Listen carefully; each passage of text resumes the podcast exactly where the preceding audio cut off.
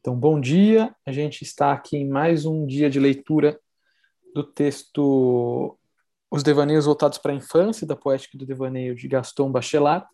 E a gente está na página 129, no ponto 13. E eu vou dar início à leitura, então. Todavia, se assinalamos esses grandes estados de alma do espírito religioso, foi apenas para indicar uma perspectiva de pesquisas em que a criança apareceria como um ideal de vida. Não exploramos o horizonte religioso. Queremos permanecer em contato com os documentos psicológicos que podemos reviver pessoalmente, na modéstia dos nossos devaneios familiares. Mas esses devaneios familiares, que colocamos sob a tonalidade dominante da melancolia, conhecem variações que lhes modificam o caráter parece que o devaneio melancólico não passa de uma abertura de devaneio. Porém, é um devaneio tão consolador que uma felicidade de sonhar nos anima. Eis uma nuance nova que encontramos no grande livro de Franz Hellens, Document Secrets, Documentos Secretos. Escrevendo sobre, a lembrança, sobre as lembranças da infância, o poeta nos fala da importância vital da obrigação de escrever na lenta escritura, as lembranças da infância se alcançam, respiram, Calma. se acalmam, respiram. A paz da vida na infância recompensa o escritor. Franz Helen sabe que, sabe que as lembranças da infância não são relatos. Os relatos são, por vezes, acidentes que ocultam a substância, flores murchas. Mas, nutrida pela lenda, a força vegetal da infância subsiste em nós por toda a vida. O segredo do nosso vegetalismo profundo está aí. Franz Hellens escreve: A infância não é uma coisa que morre em nós e seca uma vez cumprido o seu ciclo. Não é uma lembrança. É o mais vivo dos tesouros e continua a nos enriquecer sem que o saibamos. Ai, ai de quem não pode se lembrar de sua infância, reabsorvê-la em si mesmo, como um corpo no seu próprio corpo, um sangue novo no sangue velho. Está morto desde que ela o deixou. E Helen cita Holderlin. Não expulse o homem cedo demais da cabana onde decorreu a sua infância. Esta súplica de Holderlin não, não se dirigirá ao psicanalista, esse meirinho que se crê no dever de expulsar o homem do sótão das lembranças onde ele ia chorar quando criança? A casa natal, perdida, destruída, demolida, permanece como a morada principal dos nossos devaneios de infância. Os refúgios do passado acolhem e protegem os nossos devaneios. Bem abrigadas, as lembranças renascem mais como irradiações do ser do que como desenhos enrijecidos. Franz Hellens nos confia: Minha memória é frágil, não tardo a esquecer o contorno, o traço. Só a melodia permanece em mim. Memorizo mal o objeto, mas não posso esquecer a atmosfera que é a sonoridade das coisas e dos seres. Franz Hellens lembra-se como poeta. E que senso do sólido vegetalismo da infância, através de todas as idades de uma vida? Encontrando Gorky na Itália, Franz Hellens traduz assim sua impressão. Achava-me diante de um homem que resumia e iluminava singularmente, por um único olhar de seus olhos azuis, essa concepção que o fizera da idade madura invadida e como que renovada pelo frescor de uma infância que não cessou de crescer nele, sem que ele próprio tivesse consciência disso. Uma infância que não cessa de crescer, Tal é o dinamismo que anima os devaneios de um poeta quando ele nos faz viver uma infância, quando nos sugere reviver a nossa infância. Seguindo o poeta, parece que se aprofundamos nosso devaneio na direção da infância, enraizamos mais profundamente a árvore do nosso destino. Permanece aberto o problema de saber onde o destino do homem tem suas verdadeiras raízes. Mas ao lado do homem real mais ou menos forte para endireitar a linha do seu destino, apesar do choque dos conflitos, apesar de todas as perturbações dos complexos, há em cada homem um destino do devaneio. destino que passa diante de nós em nossos sonhos e ganha corpo nos devaneios. Não é também no devaneio que o homem se mostra mais fiel a si mesmo? E se os nossos sonhos alimentam um pouco os nossos atos, sempre haverá um benefício no meditar sobre os nossos mais antigos sonhos na atmosfera da infância. Franz Hellens faz esta revelação. Sinto um grande alívio. Regresso de uma longa viagem e adquiri uma certeza. A infância do homem levanta o problema de toda a sua vida. Cabe à idade madura encontrar-lhe a solução. Durante 30 anos caminhei com esse enigma sem conceder-lhe um só pensamento, e hoje sei que tudo já estava dito quando me pus em marcha. Os reveses, as mágoas, as decepções passaram por mim sem atingir-me nem fatigar-me.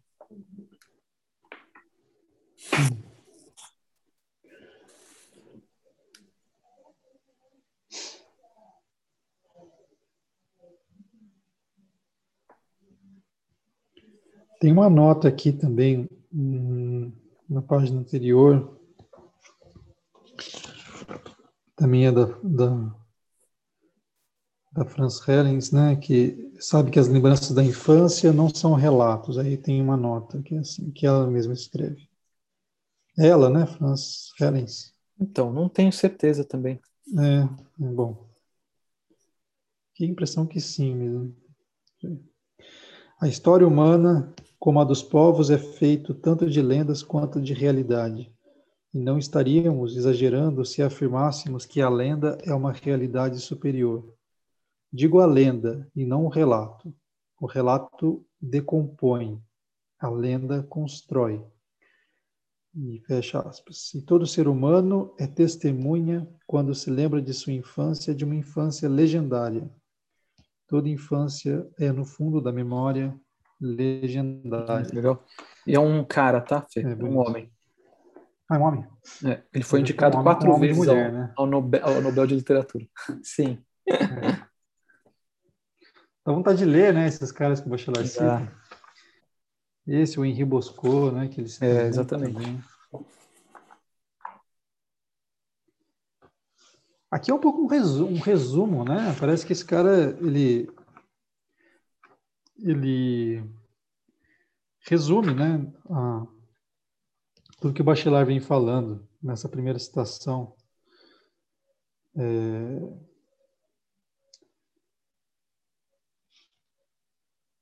aqui, né, a infância não é uma coisa que morre em nós e seca uma vez cumprido o seu ciclo, não é uma lembrança, é, mais, é o mais vivo dos tesouros e continua a nos enriquecer sem que o saibamos. A gente poderia resumir talvez tudo, né, o que a gente discutiu nessas nessas três afirmações, né? Que a infância não é uma coisa que aconteceu e acaba depois que acaba eh, cronologicamente. Ela também não é uma lembrança, não são os fatos. Ela é um tesouro vivo que continua a nos enriquecer sem que o saibamos, né? É uma espécie de de não sei, de, de qual, qual palavra usar? Uma espécie, é, uma espécie de princípio né, de vida assim que, que nos reanima constantemente. Interessante, né? Parece que foi essas três coisas que o Bachelard discutiu muito nesse, nesse caminho, né? Não sei se esse, tem mais alguma. É, mas... Esse trecho aqui que ele fala, né, do... É, quando o poeta... Cadê? Segundo o poeta, parece que se aprofundamos no nosso devaneio na direção da infância, enraizamos mais profundamente a árvore do nosso destino, né? Isso é muito uhum. interessante, né? E, e, esse destino é o destino do devaneio, né? É, aqui tem umas sutilezas, né? não sei o que uhum. vocês acharam disso. É, algo que a gente estava até discutindo no texto do Heidegger sobre o agir, lembra? Sobre a ação que é assim, é, quando ele fala, deixa eu ver se eu acho aqui, isso, árvore, enraizamos mais profundamente a árvore do nosso destino. E aí logo mais para frente, é, ele diz assim, isso que você falou, né? Há em cada homem um destino do devaneio, destino que passa diante de nós em nossos sonhos e ganha corpo nos devaneios. É, e aí ele fala uma outra coisa, né? Não é também no devaneio que o homem se mostra mais fiel a si mesmo? Então, é interessante como ele vai construindo, né? Quer dizer assim, é, o, a infância é onde nós enraizamos mais profundamente a árvore do nosso destino. E há em cada nós, em cada homem, um destino do devaneio. Quer dizer, o devaneio é um destino humano. E no devaneio nós somos mais fiéis a si mesmos. É, e aí ele fala assim, uma coisa bem assim sutil, né? E se os nossos devaneios alimentam um pouco os nossos atos? Isso eu achei interessante. Uhum. Sempre haverá um benefício de meditar sobre os nossos mais antigos sonhos na atmosfera da infância. Aí ele volta, né, para a infância.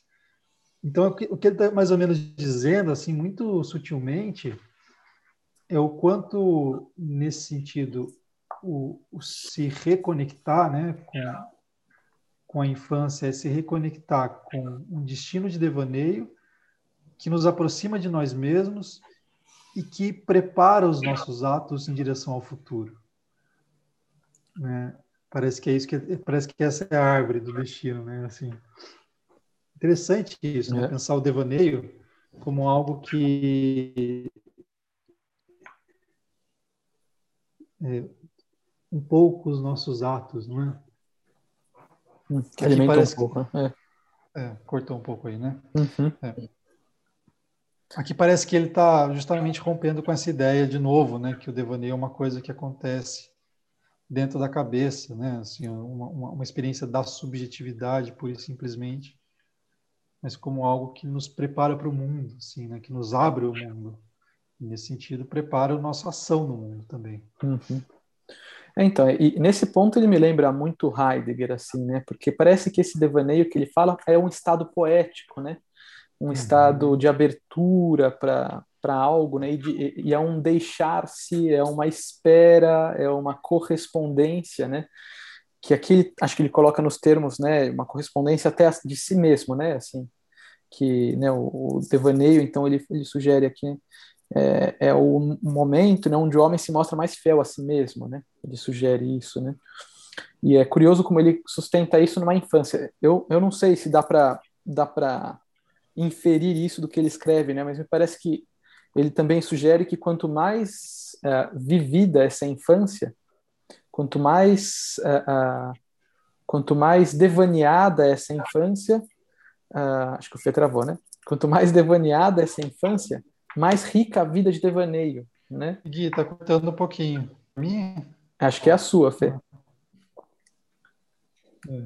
Voltou? Não, eu estava falando assim que acho Agora que foi a minha. O que dá para o que dá para entender, o que dá para sugerir disso aqui é quanto mais rica a vida de infância, quanto mais alimentada a infância do homem, é, é, não enquanto fato, mas enquanto lembrança, enquanto enquanto devaneio, mais rico o devaneio, né? E quanto mais rico o devaneio, mais claro o destino do homem também, me parece, né? Então, parece que ele faz essa série de inferências, assim, que são muito interessantes. Eu acho que também uma questão que me chama a atenção ali no texto é quando ele faz, né, ele coloca ali a citação que a Ellens vai fazer de Roderlin, né, ele fala, e tem aquela parte que fala da casa, né, a casa natal, perdida, destruída e demolida, permanece como morada principal dos nossos devaneios de infância. Os refúgios do passado acolhem e protegem os nossos devaneios.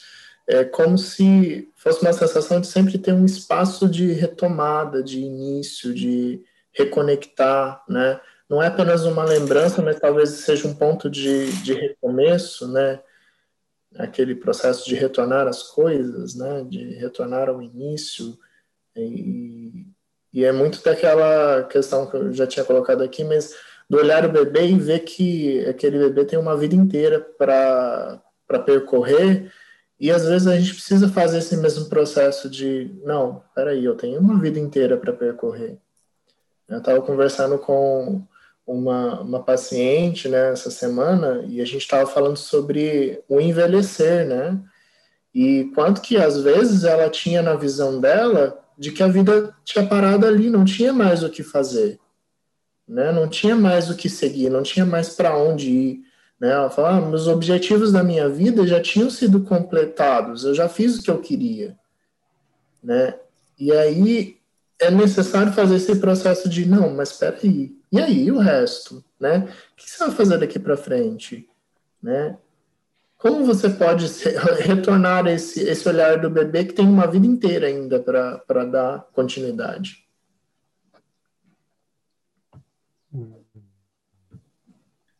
É.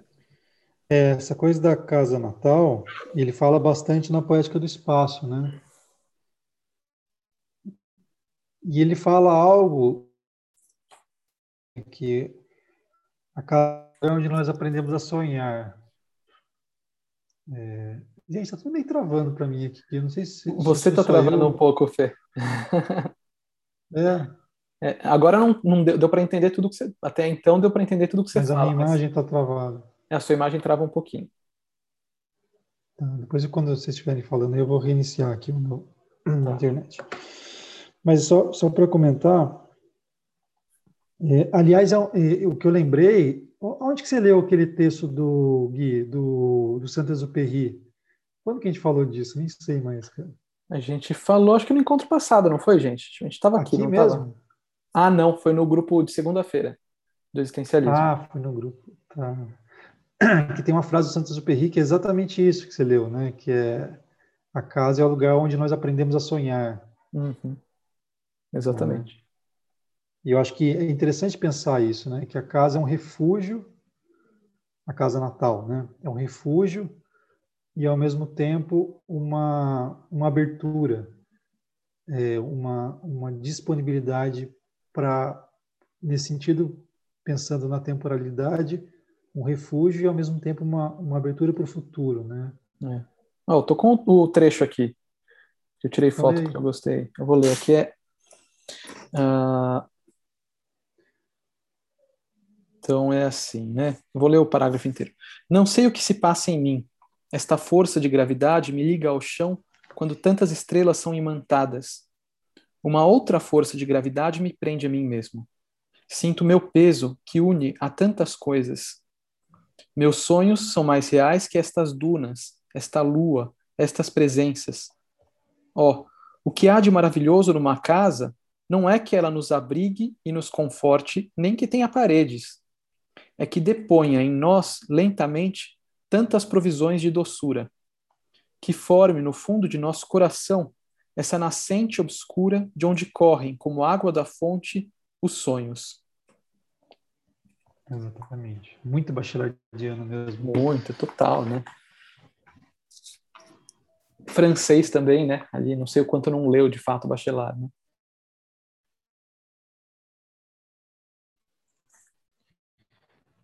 É engraçado Bachelard não citar o Saint-Exupéry, né? Na, na verdade, é, eu vou só reiniciar um pouco. Tá, vai lá. Mas é, é curioso é, isso como ele fala do psicanalista, né? Ele tá meio meio bravo, né, com os psicólogos assim, né? Ele dá umas nos psicólogos de vez em quando, que só os junguianos se salvam, porque todos os outros ali, né, quando ele chama o psicanalista de meirinho, né? Esse meirinho que se crê que, que, que se crê dever expulsar o homem do sótão das lembranças, né? E eu acho que, em parte, é claro, é, não reduzindo a psicanálise nem nada, né, mas um pouco essa visão da psicanálise de, então, solucionar traumas, né? Assim, de conseguir revisitar o passado e, e apagar traumas ou, ou, superar traumas, né? Como se o problema fosse o trauma, né? É, é, ou muitas vezes como se fosse a, a, o contexto todo da infância, né? Então, essas psicologias que estão é, é desenhadas para, para, para ignorar o passado, né? Assim, ou deixar de lado o passado, né? Marcante da nossa infância, da nossa vida. São os meirinhos.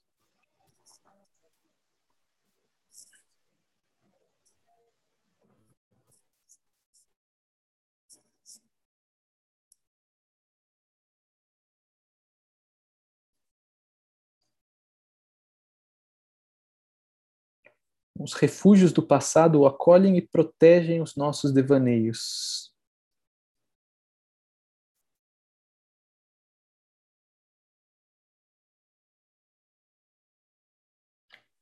Acho que a gente podia seguir mais um pouco, né?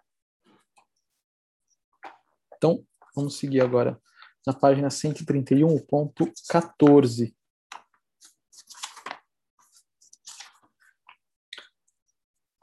As imagens visuais são tão nítidas, formam com tanta naturalidade quadros que resumem a vida, que têm um privilégio de fácil evocação nas nossas lembranças de infância. Mas quem quisesse penetrar na zona da infância indeterminada, na infância, a um tempo sem nomes próprios e sem história, seria sem dúvida ajudado pela volta grandes, das grandes lembranças vagas, como as lembranças dos odores de outrora. Os odores. Primeiro testemunho de nossa fusão com o mundo. Essas lembranças dos odores do passado nós a reencontramos fechando os olhos. Fechamos os olhos outrora para saborear-lhes a profundeza. Fechamos os olhos e assim imediatamente nos pusemos a sonhar. E ao sonhar, ao sonhar simplesmente, num devaneio sereno, vamos reencontrá-las.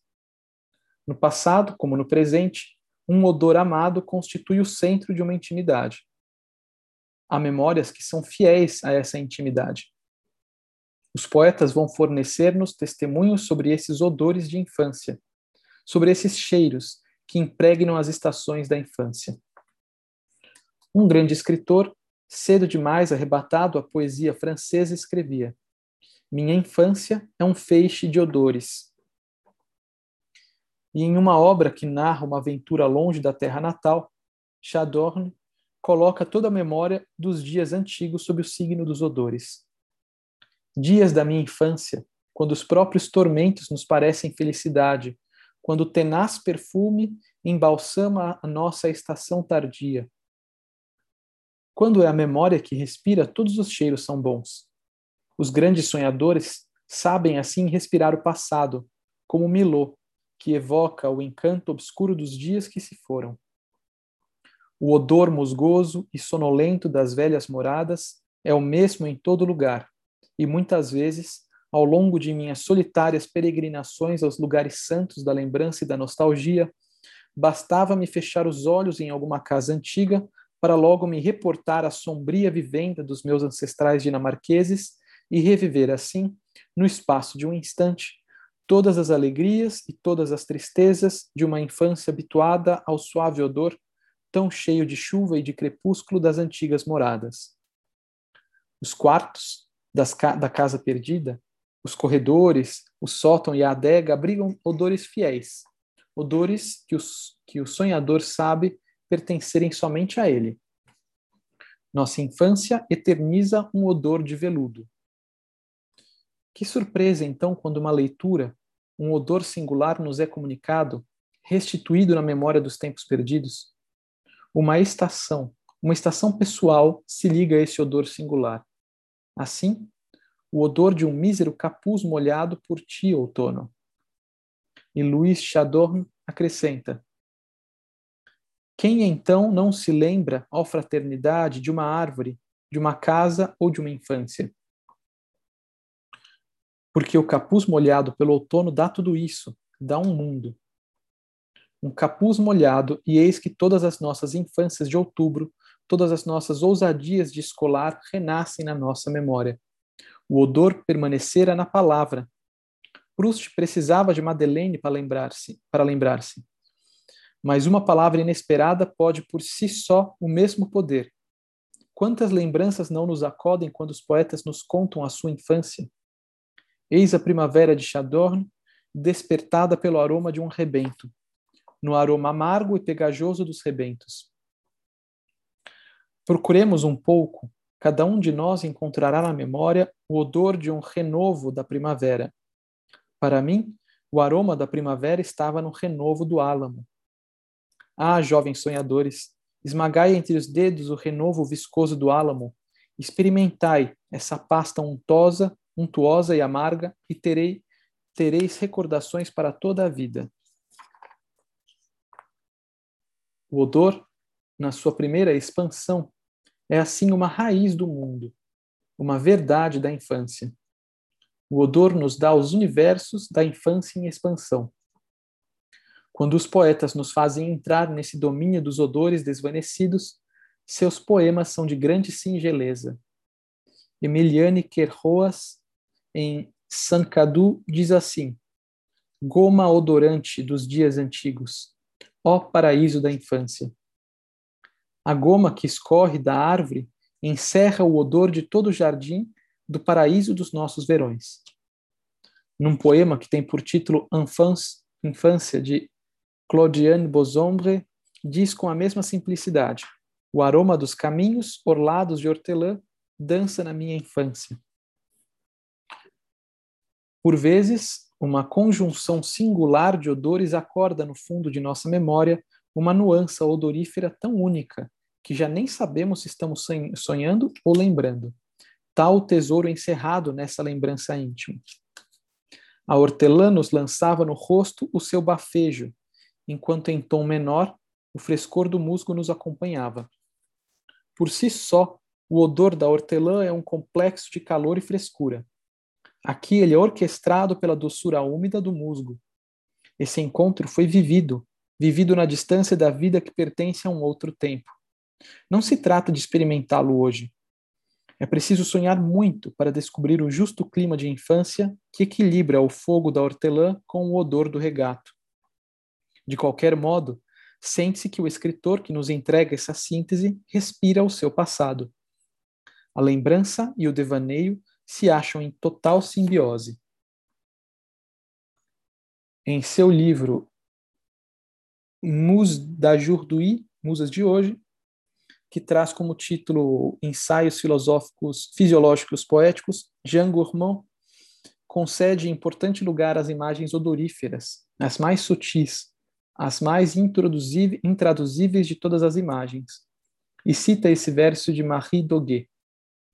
A união dos, bu dos buchos amargos e dos cravos almiscarados.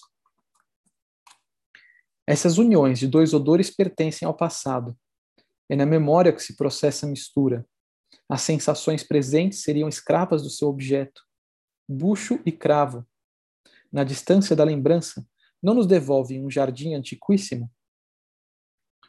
Jean de Gourmont vê nisso uma aplicação da fórmula das sinestesias reunidas por Huysman. Mas o poeta, colocado dois odores no cofre de um verso, colocando dois odores no cofre de um verso, conserva-os para uma duração indefinida. De uma neve da infância, diz Henri Bosco, que respirava o odor da rosa e do sal. É o próprio odor do frio vivificante. Todo um universo desvanecido é guardado por um odor.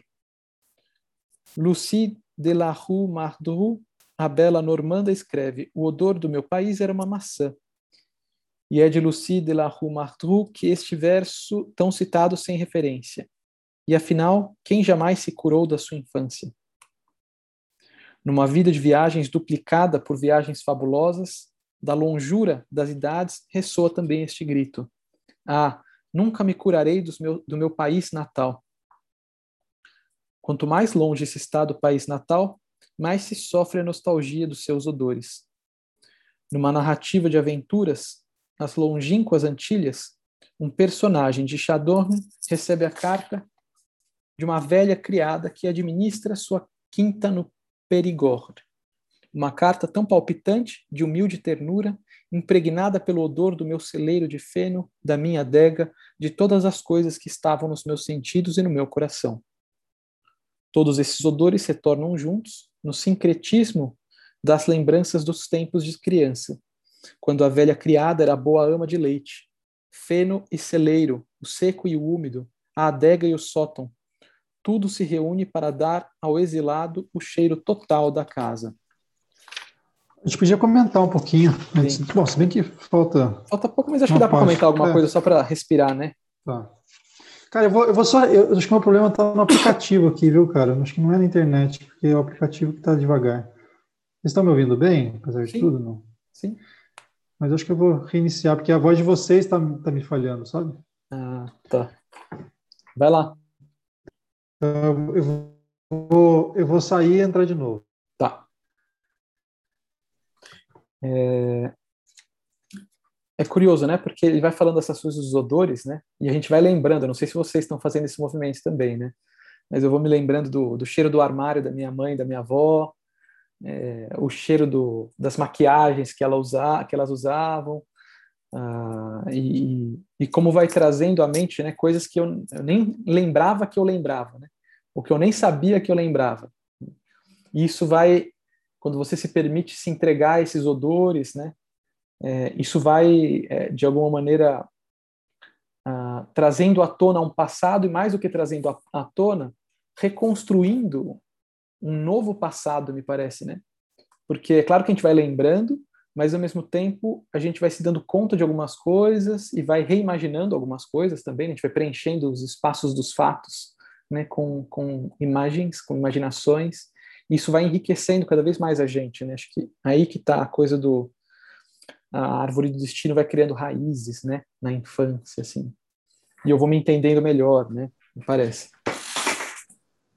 É, eu estava na casa de uma mãe, de, da mãe de uma amiga minha, né? E aí é, a mãe dela fez aquele bolinho de chuva, né? Coberto de, de, de, de açúcar.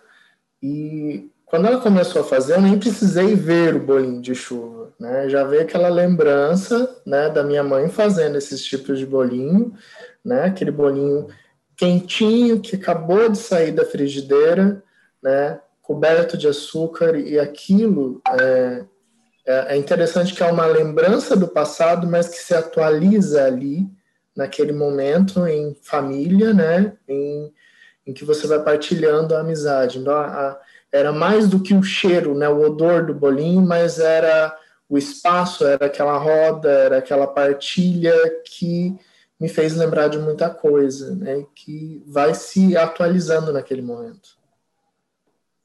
É.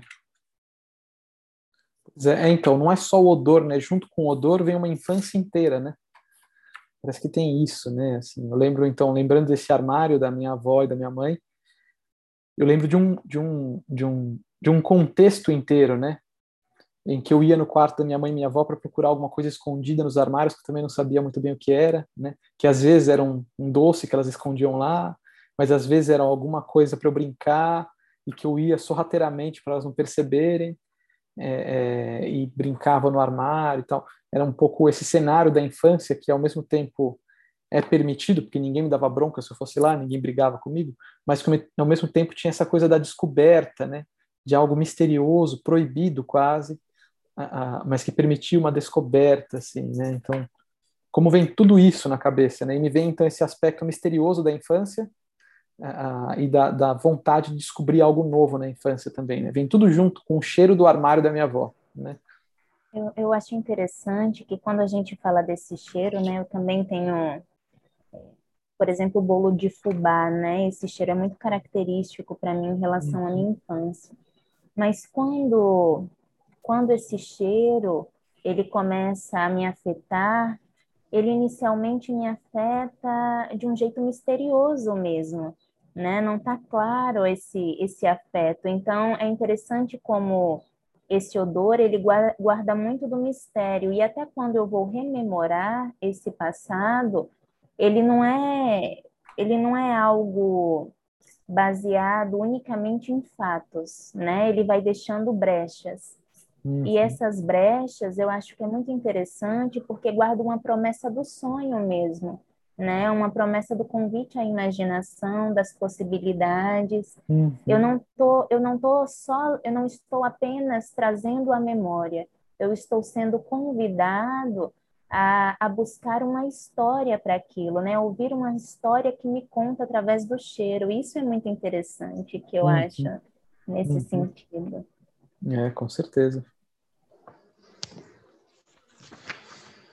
Eu acho que sobre isso o Proust fala, que ele cita o Proust nessa primeira hum, umas páginas eu ia falar atrás. isso. Você estava incomodado que ele não citava o Proust? É, eu na verdade achei no outro texto dele também, Fê, uma citação do Proust no Águas e Sonhos. Ele fala também desse mesmo hum. exemplo dele, não sei como é que vocês falam, cada eu já descobri que é um regionalismo também, o enfiar a Madeleine no, no na xícara, né? Esse, como as pessoas chamam de chuchar no líquido ali, é, de pau, outras pessoas falam. É, mas ele fala, ele usa a imagem da, da água, né, ali que tem no chá, tal, para como isso retoma lembranças, a infância inteira e tal. É, mas aqui ele também usa o mesmo exemplo agora para falar do cheiro, né? E acho que essa o, o, próprio Proust ele fala agora em outra situação, né? Ele fala um pouco que os fatos do passado são costurados pela imaginação, né? Porque há espaços entre esses fatos que não são preenchidos, que a gente não lembra, que a gente não, não consegue preencher, né? E a imaginação então costura isso e cria uma narrativa, né? É, então, eu não sei se o, o, o Bachelard concordaria muito bem com isso, porque ele, acho que a questão do Bachelard é que a imaginação é, é, ela aumenta, né, assim, o, o, real, digamos assim, né? Que tem até uma citação dele nessa direção, né? E não só costura fatos, né? Mas que a própria imaginação dá o tom do fato e, e, e ressignifica o fato, né?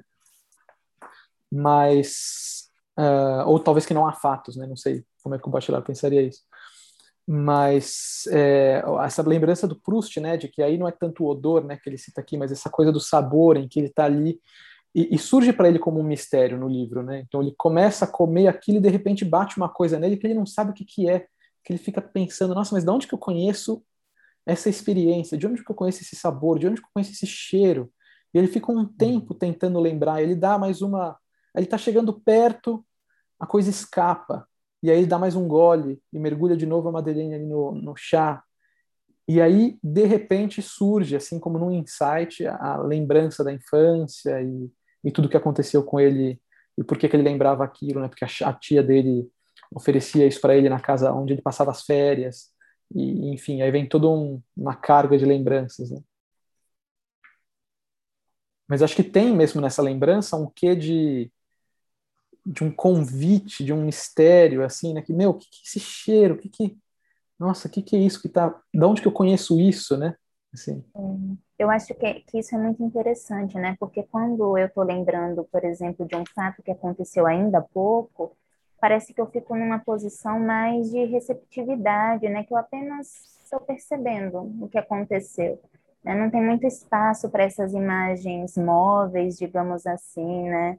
para esse voo. Eu tô, parece que eu estou mais num estado de repouso e estou acompanhando aí uma descrição de imagens e tudo mais. E é interessante que quando eu, quando eu escuto sobre sentir o cheiro e reavivar certas paisagens, me parece um pouco como se eu estivesse planando assim, sabe? É um pouco o voo, o sonho, né? É, eu, eu, pelo menos essa é a imagem que vem, a sensação, acho que não é nem a imagem, a sensação que eu sinto, um planar, não um estado de repouso, mas realmente um convite a esse voo, né? Uhum. Ao devaneio, né? Ao devaneio. É, eu acho interessante uma coisa que o Bachelard fala aqui também, que agora onde que ele falou isso, né? Mas, enfim, é algo que ele fala quando é, ele diz que, que tem essa união de contrários, né, entre o seco e o úmido, o, o amargo e o, e o, quando ele fala da, do bucho e da, não lembro qual outra planta, mas essa coisa do, do hortelã quente, é, o fogo do hortelã com o odor do regato, né, essa, essa, essa união de contrários, né, esse é um tema que o, que o um tema não, né, uma, uma situação que o Bachelard fala bastante de como o devaneio, ele, na verdade, ele se anima a, é, a partir dessa, dessa sinestesia, desse sincretismo, né, que, que ele usa essas duas palavras aqui também, que, que, aparente, que, que, que aparentemente na memória são contradições, né, na, na pura memória, digamos assim, né,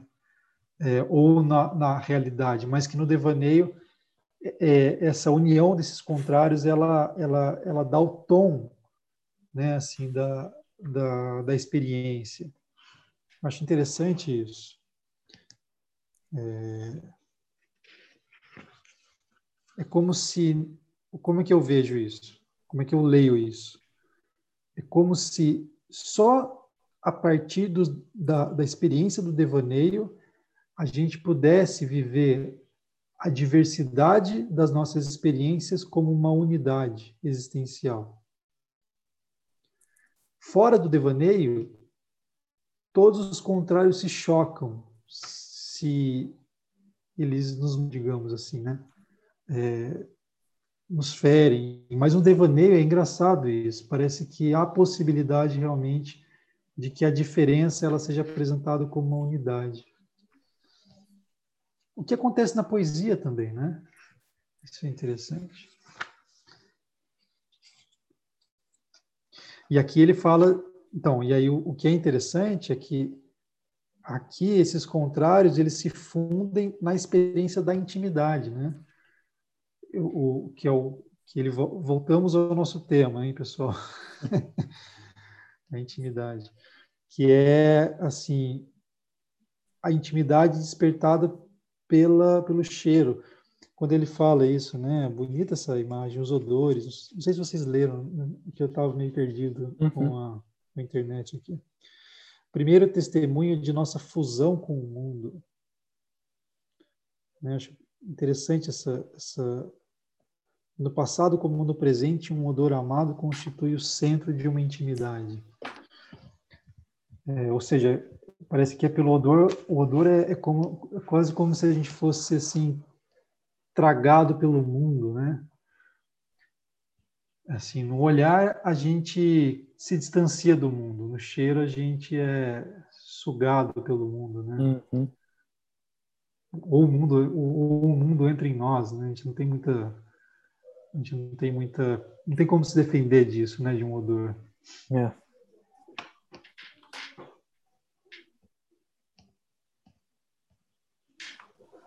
Eu sinto que essa questão do odor é até é tão interessante, né? Porque como no próprio texto, né?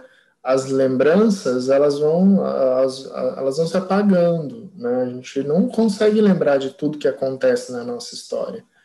Mas o interessante é que o odor, né? Quando a gente passa pela sensação de estar num ambiente onde a gente sente esse odor, ele vai como que construindo, né? Essa lembrança novamente, ela vem à tona, né? Às vezes eu, por exemplo, quando eu vou para Curitiba, né, que é um, um né, o centro de Curitiba é um espaço que para mim tem muita traz muita lembrança, né? E aí quando eu estava numa, numa sensação no, no, ano passado em que eu fui lá, sentei no, na, na, na, praça, uma das praças principais lá de Curitiba e fui tomar um, um, um, um chocolate quente, né? O odor daquele chocolate quente me fez é, entrar num processo de lembrança e reconstruir vários momentos, né? E, e aquilo se tornou, nossa, eu, eu já estive aqui, eu já fiz algo assim, eu já tive essa experiência, né? Apesar da lembrança não ser tão clara, não ser tão objetiva, mas vinham alguns flashes, né, daquele, daquele momento e parece que ele se reconstitui né, ali, ele, ele se faz presente, né? não é mais apenas uma lembrança. É, e é bonito, né? Porque. Eu acho que é isso que ele quis dizer com centro de intimidade. Ah, desculpa, Aline, te cortei. Não, não tem problema, não. É, é, mais que eu acho bonito, a gente estava falando sobre esse mistério todo, e o odor é aquilo que a gente não enxerga, né? É, o que a gente vê, a gente enxerga, mas o odor é aquilo que não está é, materialmente, não é óbvio. né? Não é uhum. óbvio, né? E isso é tão bonito que, que já traz uma, uma coisa muito íntima, né? Assim, do, do eu ter que me esforçar um pouco mais, eu chegar um pouco mais perto.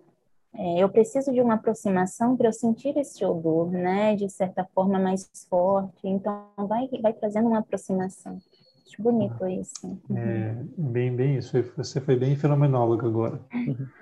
Né? Assim, escrevendo porque justamente, eu estava falando, me veio automaticamente, né? Quando você vai sentir o cheiro de algo, como você, quando você escuta algo, você fecha os olhos, né? Ou você olha para lugar nenhum, né? Você vai sentir o cheiro do vinho, você, você olha, o olho está aberto, mas você não está vendo nada, né? É interessante isso.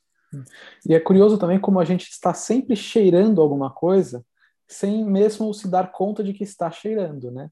Se a gente fala de sentir o uhum. cheiro do livro, eu cheiro o cheiro do livro e tal, mas ao mesmo tempo, mesmo quando eu não faço esse movimento, o mundo está entrando em mim através dos odores, né, através do nariz, E eu estou sentindo, e o quanto isso também não nos remete a uma imaginação de algo que a gente não, também não se dá conta de que talvez seja suscitado por toda essa experiência, né? É, é realmente, né, cara? O odor é um mundo. Essa, semana a gente fez uma fogueira aqui em casa, essa tentativa de fazer coisas na pandemia, né? Aí fizemos uma fogueira aqui com a Beatriz, colocamos coisas para fazer, cozinhar na fogueira, né? Tocamos violão, aquela coisa, estava uma lua cheia, bonita. Mas é o cheiro, né? Também disso, o cheiro do o cheiro da fogueira, da lenha, né? né? cheiro muito universal da lenha queimando, né? É, o cheiro da chuva também, né? É. Sim, também é um cheiro muito particular. O cheiro da pele, claro, cada pele tem o seu cheiro, mas como é que se identifica uma pele? Pelo cheiro, né? É muito.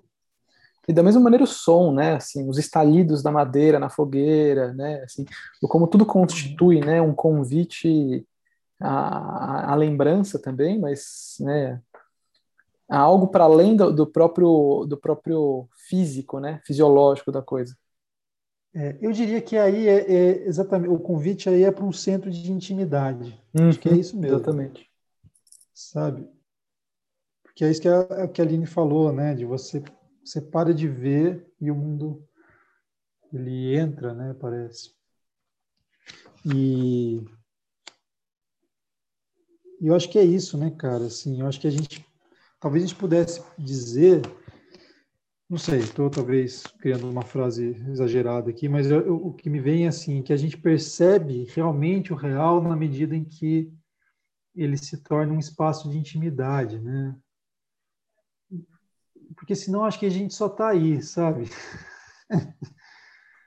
acho que quando tem uma experiência de verdade, quando algo nos toca, ela vira um, um centro de intimidade, né? Talvez não toda a experiência, mas talvez a experiência da unidade, né? Quando a gente não se sente dissociado com o real, quando a gente sente que a realidade nos desrespeita de alguma maneira, né? Que não há uma distância entre o que nós somos e o mundo que vivemos, aí a gente pode dizer que é o acontecimento próprio da intimidade. E o cheiro talvez seja isso, né? A gente sente a gente sente o que vive, né? Assim, não tem uma o cheiro não tem não tem ambiguidades, né? Assim, o cheiro é a percepção real do real é, é um realismo, é curioso dizer isso, mas o cheiro tem um tem uma coisa assim de a visão nos, nos distancia, cria enigmas, né? Cria é, como é que se diz isso? É, ilusões. Ilusões, né? É, exato. O cheiro não, né, cara? O cheiro é imediato, assim, é uma coisa. É. O cheiro do musgo, o cheiro da umidade, cara, tem tanto cheiro, né? Assim, eu, eu para mim, para mim um cheiro que me que me toma muito é esse cheiro de de de umidade, né? Assim, é mais que eu, que eu, hoje eu entendo que é o cheiro da umidade, mas é o cheiro da casa de praia, né? Depois de muito tempo fechado. Puta, que cheiro hum, delicioso. Da maresia, né? Uhum. É, é. Ou do armário, né? Que às vezes hoje eu, o que acontece aqui em casa é isso, né? O baú fechado, você abre e dá aquele cheiro. É o cheiro do, né, da umidade, do cheiro do, do guardado, né? Isso. É. Negócio de cheiro, eu coloco alguns livros antigos para eu ter o, o, cheiro dos livros antigos aqui perto de mim. Olha só. Né? Então eu fui na eu fui na biblioteca do meu pai, peguei alguns livros bem antigos e dois deles eu nem li, mas é porque eles têm muito cheiro característico de livros antigos. E eu deixo aqui porque fica esse perfume, né? Uhum. Uhum. Legal. É. Cheiro de antiguidade, né? E é isso, né? Me lembra um pouco essa coisa dos cheiros. Me lembrou um pouco aquela imagem do Tom e Jerry, né? Não sei se vocês lembram dessa cena, não sei se vocês assistiam, né? Mas assim, é de vez em quando tinha um cheiro que, que, que o Tom provocava o Jerry para pegar o Jerry com um cheiro de queijo, aí vinha uma mãozinha assim, flutuando, levava o Jerry pelo é, nariz, é, assim, é, né, para até é. o queijo. É, é, irresistível, né? Em certa, em certa maneira, não dá para se esquivar, né? Ele ficava rendido com o cheiro do queijo. Né? Tudo bem que ele ficava rendido para comer o queijo, mas é, é, nessa mesma direção a gente também é rendido, né? Quando o cheiro chega, não tem muito como se desviar dele, ele já remete a outras coisas para além dele mesmo, né? O molho da macarronada de domingo, é, o sonho, né? O bolinho de chuva. É, ele fala aqui também uma hora do cheiro do frio também, né? Eu achei interessante, isso eu me identifiquei bastante. Não lembro onde, mas. É... Ah, o cheiro do frio é maravilhoso. sou do sul. É, é... Curitibano, né? É, exatamente. Gente, mas assim, é totalmente. É, é, muito interessante, né? Porque necessariamente o, o frio não tem um cheiro, mas. Uma sensação, né? Já é uma sensação, né? É, você está num espaço que está muito frio, você está com aquela blusa, né? Que se você não tiver, você não aguenta. É, o ar é mais rarefeito, não é tão fácil de, de, de, sentir. Mas também é um espaço onde você vai procurar alguma coisa quente, né? Você vai tomar um chocolate uhum. quente. Então tem toda uma experiência ali uhum. que o frio con convoca, né? Uhum. É isso. Eu lembro quando eu, quando eu voltei à Patagônia em 2018, depois de 10 anos, assim. Primeira coisa, cara, quando eu saí do aeroporto, assim, eu falei, cara, o ar da Patagônia, sabe? Assim, é uma coisa impressionante, assim, incrível. É. Um, um gelado, assim, aquela coisa. É isso que o Rafa estava dizendo, né? Que, é, aqueles... E o cheiro, né, também. Muito legal. Vamos seguir aqui para finalizar? Uh, onde que a gente parou, né? Henri Bosco conhece essas, essas síntese indestrutíveis. Fui criado no cheiro da terra, do trigo e do vinho novo. Ainda me envolve, quando penso nele, um vivo vapor de alegria e mocidade. Bosco dá a nuance decisiva. Um vapor de alegria sobe da memória. As lembranças são um incenso em reserva no passado. Um autor esquecido escreveu: Por que os cheiros, como sons musicais, são raros, sublimadores da essência da memória? Como Georges Dumouriez praticava com muita facilidade a ironia em relação a si mesmo, ele acrescenta entre parênteses: Eis uma frase de prodigiosa sutileza Espero que ela signifique alguma coisa. Mas significar é pouco quando se trata de dar às lembranças a sua atmosfera de sonho. Ligado às suas lembranças de odor, uma infância cheira bem. É nos pesadelos da noite e não nos livres, livres devaneios que a alma se vê atormentada pelos odores do inferno, pelo enxofre e pés que ardem nesse inferno excremencial onde sofria August Strindberg. A casa natal não cheira a mofo. A memória é fiel aos perfumes de outrora. Um poema de Leon Paul fala dessa fidelidade aos cheiros. Olha, o poema das idades se diverte e soa. Ó jardim de outro tempo, lamparina perfumada. Cada cheiro de infância é uma lamparina no quarto das lembranças. Jean Bordelet pronuncia esta prece. Senhor dos cheiros e das coisas, Senhor, por que morreram antes de mim esses amigos infiéis? E como o poeta deseja com toda a alma manter os cheiros em sua fidelidade, vosso odor dormirá em minha alma até o fim, poltrona murcha da infância. Quando, ao ler os poetas, descobrimos que toda uma infância é evocada pela lembrança de um perfume solitário, compreendemos que o cheiro, numa infância, numa vida, é, se ousamos dizê-lo, um detalhe imenso. Esse nada adicionado ao todo trabalho é o próprio ser do sonhador. Esse nada lhe faz viver o devaneio engrandecedor. Com total simpatia, lemos o poeta que infunde numa imagem esse engrandecimento da infância em germe. Quando li este verso de Edmond van der, van der Kamen, minha infância remonta a esse pão de frumento, um cheiro de pão quente invadiu uma casa de minha mocidade. A torta e a micha voltaram-me à mesa. Festas associam-se a esse pão doméstico. O mundo regozijava-se para festejar o pão quente. Dois galos num mesmo espeto assavam diante da lareira escarlate. Um sol barrado de manteiga tostava ao céu azul. Nos dias de ventura, o mundo é comestível. E quando os grandes odores que preparavam os festins me voltam à memória, parece-me baudeleriano que fui, que estou a comer lembranças. De súbito acomete-me o desejo de, cole de colecionar todos os pães quentes encontrados nos poetas. Como eles me ajudariam a dar à lembrança os grandes aromas da festa recomeçada, de uma vida que retomaríamos jurando o reconhecimento pelas primeiras felicidades. E eis que acaba o capítulo.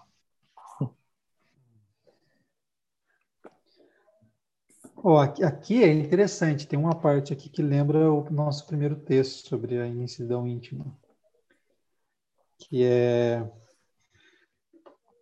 é quando ele fala assim do, do perfume solitário, né, que é, compreendemos que o cheiro numa infância, numa vida, é, se ousamos dizê-lo, um detalhe imenso. É. Esse nada, né, que é uma que, que é o cheiro? Não é nada, né? Adicionado ao todo, trabalha o próprio ser do sonhador. Né? De que modo? Esse nada lhe faz viver o devaneio engrandecedor. É, com total simpatia, lemos o poeta que infunde numa imagem esse engrandecimento da infância em germe. Aqui é, aqui é exatamente isso, né? Como a intimidade, que é o cheiro, que é um nada, né? Que é um, um detalhe, ele se torna imenso na medida que ele exatamente é, me faz viver o devaneio engrandecedor, né? Ele é o germe de um devaneio.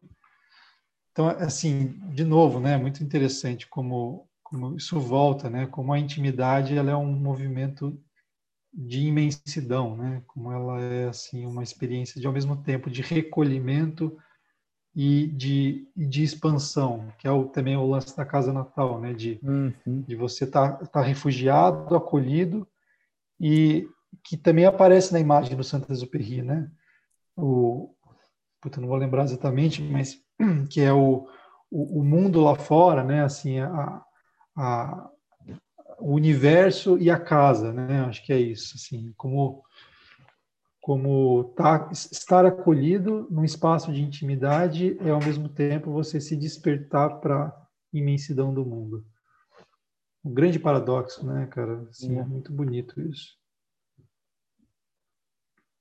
Que, bom, a gente falou disso, né? Mas acho que vale a pena retomar que, que isso, esse paradoxo aparece no próprio desenvolvimento da criança, né? Que é o que é o estar no colo não como uma como uma como um refúgio do mundo, né? Mas o, o ser acolhido como a própria forma de descobrir o mundo, sabe? Assim, é, é o, o desenvolvimento infantil é exatamente essa experiência, né? Do colo como algo que não protege, mas como o que dá possibilidade para a expansão. Não tem uma contradição nisso, né? é, a contradição a gente coloca a partir de uma, de uma análise racional. Será que você não está mimando demais essa criança? Será que você se, se protegendo demais, você não está né, você não está enfraquecendo essa criança? Não que isso não possa eventualmente acontecer, né? É, mas assim a experiência original é essa, né? De de, de o refúgio ser um lugar de expansão ao mesmo tempo.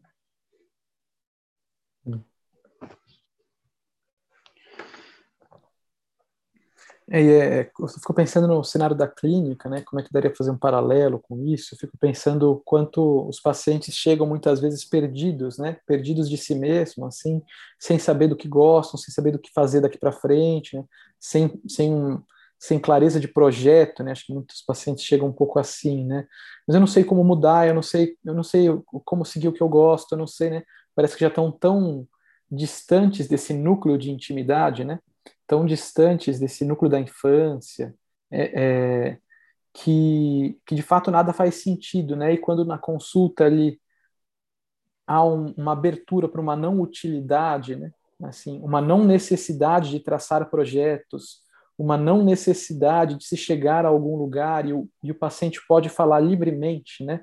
Muitas vezes depois de um silêncio constrangedor ou algo assim, né? Mas quando de fato se chega nesse lugar de não precisar chegar a lugar nenhum, como aos, pou aos poucos é, é, é, vai se encontrando esse lugar da intimidade, né, que é de fato o próprio paciente, né, que ele se reencontrando com uhum. ele mesmo de uma outra maneira, né, que já estava ofuscada, né, anestesiada pela eficiência do mundo, pela utilidade toda, né, que é propiciada acho que pelo devaneio, né, justamente assim, é um se permitir é, é, pensar livremente, né.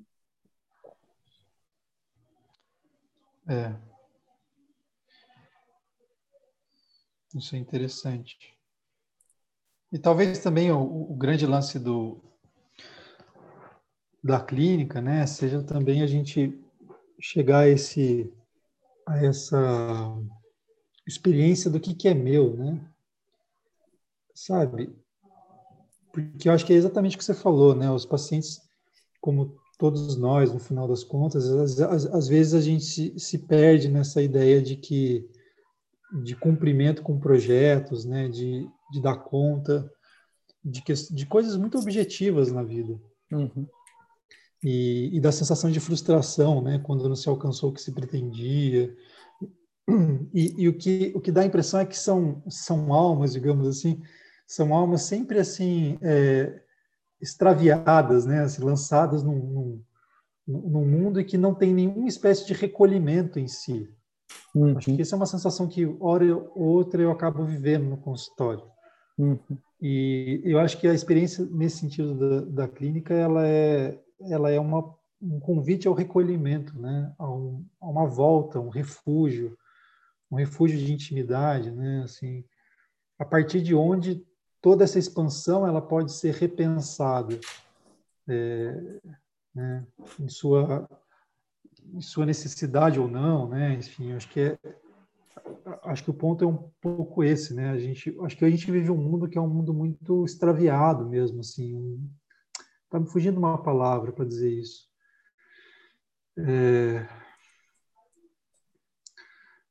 sabe, a gente está em todos os lugares, em nenhum lugar, em nenhum lugar ao mesmo tempo, né? A gente está assim constantemente evadindo. Há um desabrigo, né? Há um desabrigo nessa eficiência do mundo. Exato, acho que essa é uma boa imagem. É. Hum. E a gente vê, às vezes, se recolher como uma coisa que não faz sentido dentro desse projeto de, de, de extravio, né? Uhum. É. Às vezes eu acho que, assim, viagens, sabe? Férias, feriados, tem algo, tem algo a ver com isso, né? Com uma, pelo menos como uma proposta, sabe? De parar a vida, mas a gente não para, né? A gente uhum. não para porque a gente tem infinitas formas de entretenimento, infinitas formas de, de, né, de, de sair de se desviar. De, de se desviar. Uhum. É. É.